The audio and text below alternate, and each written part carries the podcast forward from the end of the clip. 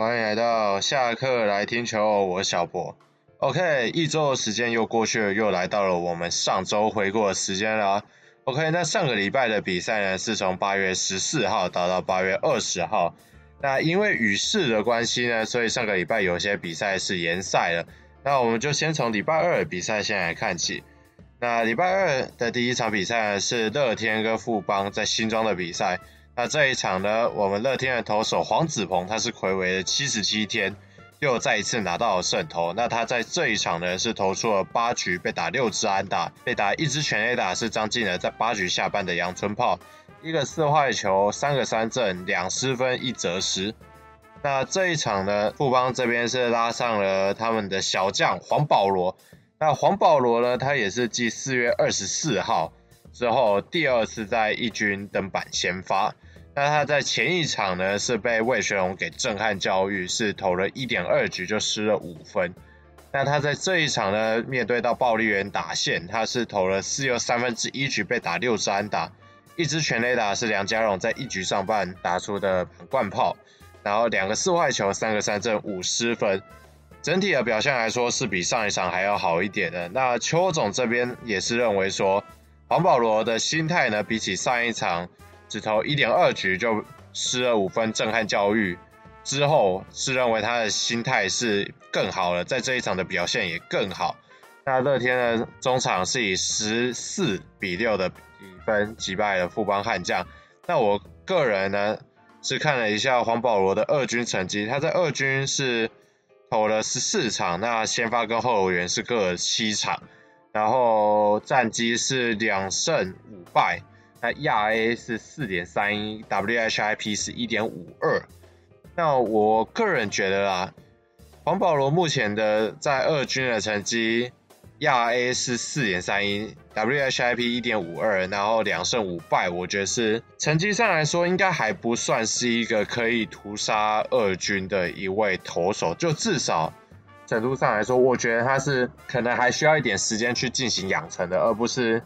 现在就急着要将他拉上一军的一个程度，那我觉得富邦应该是需要更有一点耐心，就不确定他们对黄保罗的培养的方式到底是要怎样，因为照理来讲，黄保罗今年应该会是第一个完整的职业赛季，那我觉得以年轻的选手来说的话，应该是让他在二军可以去熟悉职业的比赛跟强度。当然，现在二军的强度可以打出一点成绩之后，再把他拉上一军进行测试。我觉得在还没有办法在二军就站稳脚步的一个情况下，就将他拉到一军，恐怕会有一点揠苗助长的一个情势发生。我这是我所担心的。那我认为富邦这边对于黄保罗的培养是不是有一个明确的方针？这个我也是。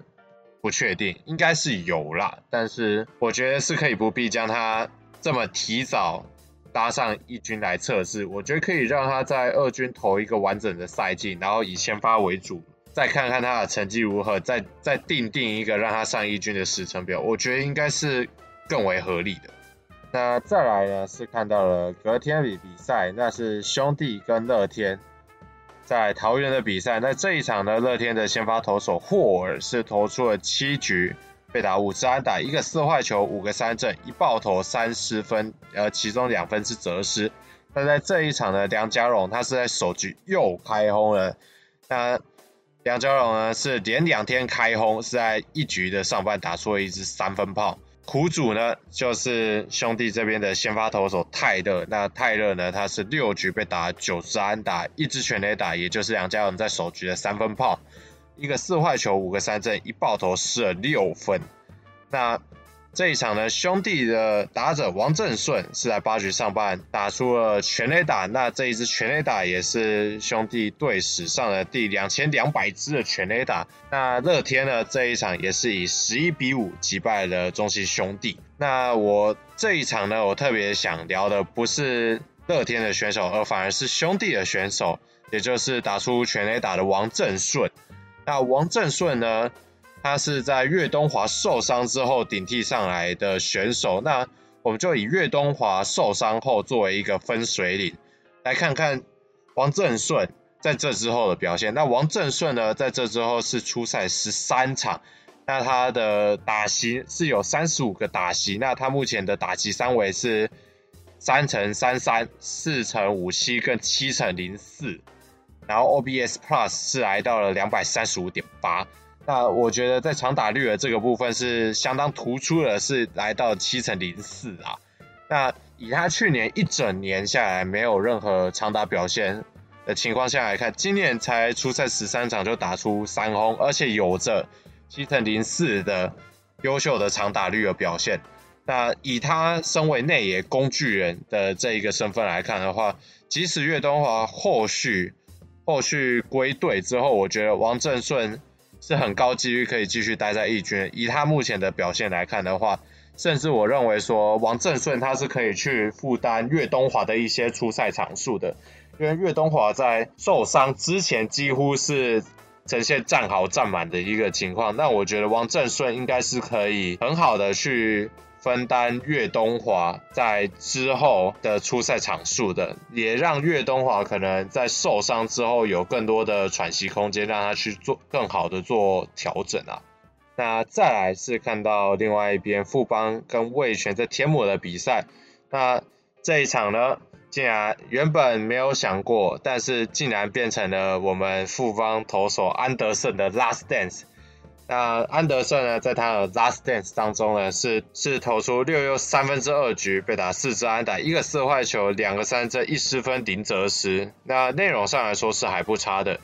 那既然安德森已经被 thank you 了，那我们也已经可以来总结一下安德森他在中职的成绩。那安安德森在中职的成绩呢，是二十二场的出赛，那有十五场的先发，七场的后援，那是拿了四胜两败。那我只能说了，就待富帮得失心不要太重，得失心不要太重，应该都不是什么问题啦。OK，那味全的先发投手布里汉呢，他这边是投了五又三分之二局，被打四支安打，两个四死球，七个三振，一十分。那控球状况来说是还算蛮理想的。魏全呢，最后在这一场是在九局下半的时候，靠着叶子廷的再见失误拿下了胜利。那这一场是以二比一击败了富邦悍将。那这个再见失误呢，在经过申诉之后呢，是给了林孝成一个内野安打。但是呢，因为联盟这边的解释，叶子廷在将球传出去的时候，林孝成应该就有足够的时间可以。上到一垒，所以算了一支内野安打。但是李凯威可以跑回本垒得分，是因为李叶子廷的失误。所以林孝成即使这一球内野安打，但是他还是不会得到打点，因为叶子廷失误了，所以才有得分。听起来听起来是有点分段的，但是我觉得那就。就这样吧，我我好像也没有办法说什么。联盟这边的解释就是得分是第二个 play 啊，所以就这么简单。那这一场的 MVP 呢，是在林孝成前一个前一位打者打出安打的陈品杰。那为什么会是他拿 MVP？这个我也是有点疑惑。但是毕竟也在中华职棒看球那么多年，就就就就那样吧。对啦，就没有想得很清楚，但就那样吧。那再来是看到了隔天的比赛，那是统一跟味全在天母的比赛。那在这一场呢，味全是启动了投手的车轮战啊。那味全的投手群呢是被统一打了三支全垒打。那统一这边的先发投手克维斯是投了五又三分之一局，被打五支安打，一支全垒打，两个四坏球，七次的三振，失了七分。六局的下半的时候是无法压制住味全的打线。后续上场的邱浩军也没有办法压制住魏全的打线，是给魏全猛攻了一整轮啊，那是打了八分，那最后魏全是以十三比七击败了统一。那另外一边的比赛是兄弟跟乐天在桃园的比赛，那这一场桃园的先发投手陈克义呢是投了七局，被打四支安打，两个四坏球，三次的三振，零失分的好表现，是拿到 MVP。那兄弟这边的先发投手小哥哥艾里欧是投了六局，被打七支安打，四个四十球，三次三振，三次的失分，是比较不理想的一个表现了。乐天这边是以三比一击败了兄弟。那再来是看到隔天的比赛是同一跟味全在天母的比赛，那另外一边比赛是已经英语联赛了。那这一场呢，味全的先发投手刚龙是投出了六局被打五支安打，三次的四死球，八次的三振，一个爆投一失分。统一这边的先发投手呢，布雷克是撑完了全场，是投了八局被打八支安打，然后一支的全垒打，一个四死球，六三振跟三失分。那被打这一支全垒打呢，就是刘基鸿在八局下半打的超前全垒打。那味全呢，也靠着这支超前全垒打，是以三比一战胜的统一。那再来是看到隔天是统一味全三连战的最后一场，那这一场呢，统一是推出了小将林少恩。那林少恩之前呢是有说是要先发的，但是最后那一场是英语，所以延赛了。那最后实际上林少恩是中继登板，那这一场呢是林少恩首次的先发登板，那。是投了三又三分之二局被打五支安打，两个四死球，两个四坏球，五个三振跟四失分。那另外一边味全这边的先发投手齐隆呢，是投了五又三分之二局被打七支安打，一个四一个死球，四次三振，三个失分。那双方呢在这一场都是派出了大量的牛棚投手，那是总共。派出了十四位投手，是破了天母的记录。那这一场呢，是打到快十一点了。那一天，我那一天原本是有其他事情，然后我到十点多的时候想，这不是在天母吗？怎么还在打？结果到十点多的时候才好像打到第七局吧，对吧？我就觉得哇，这个。应该里长里长的电话已经被打爆了吧？哈哈，那最后这一场味全呢是以八比六击败了统一。那另外一边的比赛是兄弟跟富邦在新庄的比赛。那这一场呢是富邦悍将的洋将瑞恩的初登场。那他上一次原本要初登板的那一场比赛是真的瑞恩了。那这一场呢才是他的初登板。那是投了五局，被打两支安打，三次的四坏球，五个三振，一失分，零折失。那是在本场发生的一次失误，那我觉得是入境随俗了。那我觉得他可以很好的融入台湾的棒球，就因为这一次失误。那兄弟这边的先发投手郑浩均呢，是投了四又三分之一局，被打五支安打，一支的全垒打是申浩伟在四局下半打的，四次的四死球，两次的三振，四失分，三分的折失。那这一场呢，一样就是有用球数过高的问题，但就是老生常谈。那这一场的控球状况的确也比较没有那么理想，但是就那样吧，就郑浩均，对，郑浩均就是那样。对，富邦呢，最后这场是以六比一击败了兄弟。那再来是看到了隔天的比赛是兄弟跟富邦在新庄的比赛，那这一场。富邦的羊头五支是投二又三分之一局，虽然只被打一支安打，但是送出了六次的四坏球，一次的三振，然后失了四分。那这一场呢，中间是因英语暂停了一个小时啊。兄弟的先发投手艾斯特呢是只投三局，然后被打两支安打，一个四坏球，四次三振，一失分。那在比赛暂停结束之后呢，后续是没有再登板，是继续上场的。于谦呢是投了二又三分之一局，被打三次安打，三次的三振，两失分，是拿到胜投。那兄弟这一场是以七比四击败了富邦悍将。再看到另外一边的比赛是统一跟乐天在桃园的比赛。那桃园这一场的先发投手，我只 我只能说非常惨啊！雷法是投了六又三分之一局，被打十二支安打，包括两支全垒打，是郭富林在一局上半以及陈崇宇在三局上半打出的。那一次的四坏球，一次的三振，十失分跟八分的折失。那虽然说统一这边的先发投手也没有好到哪里去。格格林子威是投了四局，被打四支打，三次的四坏球。虽然说送出了七次三振，一次爆头，两失分，一则失，是投不满五局，而且四局就已经使用了九十四球，那就有用球数过高的问题。那为什么会有这么高的用球数？其实就是格格在面对每一位打者的时候，都一定要磨到满球数，然后磨到满球数之后，又要会又会被缠斗，最后就搞得说一个打者可能就要用上十几球，那全部全部滴滴扣扣这样加下来，四局就已经用了九十四球了。那我觉得格格如果在未来一军还要有更多的出赛空间的话，至少作为先发投手有更多的出赛空间的话，用球数过高这个问题绝对是他必须要面对的。那这一场呢，也是我们的选秀状元林子伟，他在中职的初登板。那在这一场呢，我们的主委呢是打出了四支二，外加一个保送。那他的首安呢是出现在六局下半。那统一最后这一场呢是以十比六击败了乐天桃园。那再来是看到隔天的比赛是味全跟乐天在桃园的比赛。那这一场呢，味全的。先发投手布里汉呢，他是投一休四啊，是投七局被打两次安打，三次四十球，两个三振零失分啊，以投一休四来说是一个非常优秀的一个表现的。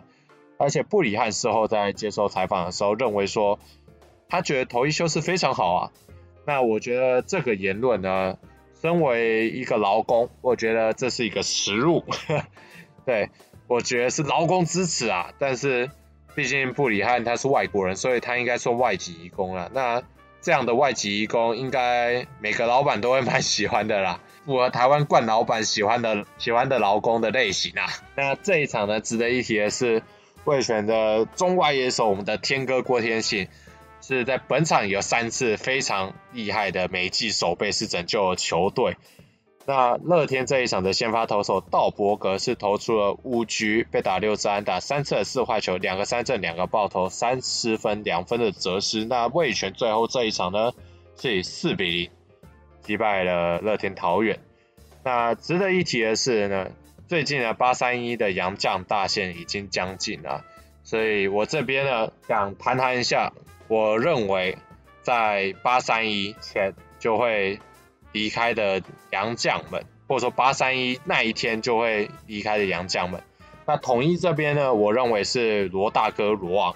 那毕竟罗大哥呢，他目前是手指骨折，是还没有痊愈的状态下，也不确定到底是有没有办法回归的。那我觉得最保险就是将罗大哥注销，然后将两位新的羊头就直接派上来了。那罗昂呢，我认为。假如统一对他的伤势的恢复是有信心的话，其实可以比照去年布雷克做手术的那一个那一那一个案例。球季中布雷克要动手术的时候，就先将他注销，然后签了明年的合约。但是必须考虑到的是罗昂他目前毕竟已经是有年纪了，所以统一要做这一个决定是非常有风险的。明年罗昂到底可以以多少？他的程度回归到赛场上，这个也是值得考虑的一个点。我这边综合评估下来，我觉得统一应该是会放掉罗昂，然后将两位新的洋将直接注册的。那富邦这边的话，我认为是伍兹可能必须要领机票了，因为毕竟他目前来台之后是没有拿下任何一场的胜投，而且防御率是破表了，所以。我认为伍兹在表现上没有这么理想的一个情况下，我认为富邦悍将应该也是会注册新的羊头，然后将伍兹给取消注册。乐天这边呢，我认为会放掉，应该会是油龟跟雷发。那油龟呢，目前是一直都在二军，是没有上到一军过的。那我觉得放掉它是合情合理的，因为。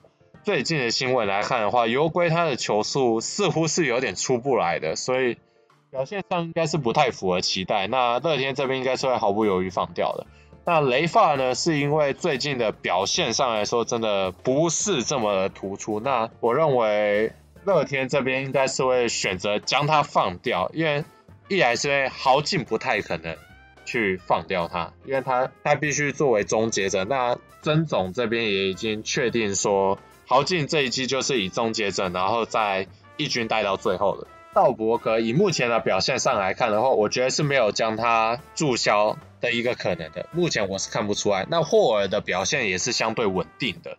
那相比下来的话，我觉得雷法可能就没有相相对起来，可能稳定性就没有这么的足够。那乐天近期应该是会开箱他们的新羊头，那我认为只要那位新羊头表现不要太差，那我觉得雷法可能就必须要领机票了。那兄弟这边的话，我觉得问题相对来说就没有这么大，毕竟他们目前就是有的羊头就是四位嘛。就是德保拉，然后艾斯特、艾里欧跟泰勒。那我觉得他们应该就是可以走统一在上半季的一个做法，就是羊头风火轮嘛，就四羊头去轮流去做先发，然后一军一军二军这样上下来回。那虽然说德保拉在这一季的压制力已经不如以往了，但是我觉得至少作为一位羊头，他还算是蛮够用的。那泰勒虽然说他目前的先发数据大部分都是对上乐天或统一，那只有一场是对上味全龙，而且那场还是吞败，而且是在季初。那但是呢，我觉得至少至少看起来是还算堪用的。那艾斯特跟艾里欧虽然说他们的不确定性比较高，但是我认为已经接近洋将大限，也不太有这个理由去注销他们了啦，或者说去找新洋将了。我觉得这可能性已经没有这么高了，所以我觉得兄弟的的配置已经算是定型了，就是这四位羊头下去撑。那魏全这边呢，我认为是会注销乌多。因为五夺目前的话，那个伤势的部分是还没有办法完全确定。那味全这边也已经有找到新洋将了，所以五夺的话，我觉得很高几率是要是要领机票了啦，就至少是要回家了。OK 啊，那以上呢是我对于说在八三一杨将大限截止之前，这五队的杨将配置的一个大致的猜测跟想法。OK。那我们这个礼拜的上周回顾差不多就到这边结束了，那我们就下周的上周回顾再见了，拜拜。